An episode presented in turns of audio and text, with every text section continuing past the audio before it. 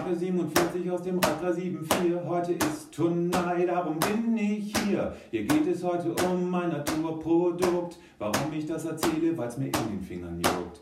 Bin profan geschunden, mental völlig ruiniert, hab ein leeres Hirn, bin auch desillusioniert. Mir fehlt einfach die zündende, brauchbare Idee, um hier zu gewinnen, so wie ich das sehe. Lang und dünn, kurz und breit, auf Dauer werde ich irre und es wird zum Leid. Denke nur an Korken und an das Bouquet, öffne jede Flasche, die ich aussehe.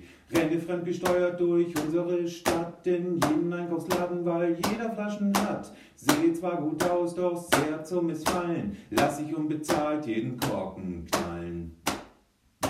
Der Inhalt aller Flaschen, der interessiert mich nicht. Für mich hat der Korken das größere Gewicht. Ein Meisterwerk von höchster Präzision, gebaut für die Ewigkeit in Perfektion. Verfügt er über Dichtkunst, die ich nicht hab. Dennoch ist er etwas, was ich sehr mag. Als knappe 47 bin ich nicht objektophil, doch ist er genau das, was mich führt zum Ziel. Zu dem, was jeder will und auch gerne hätte. Einzig und allein verrät das Poppenkette. In der Karlsburg muss man nicht lange bitten. Von überall her kommen die Freunde eingeritten. Allesamt liefern ab mit Wortwitz und mit Geist, Ludum Ludite, der goldene Ball hier kreist. In Arte, wohl das Kunst, Freundschaft und Humor. Ich danke euch, ihr Sassen, dass ihr leiht mir euer Ohr.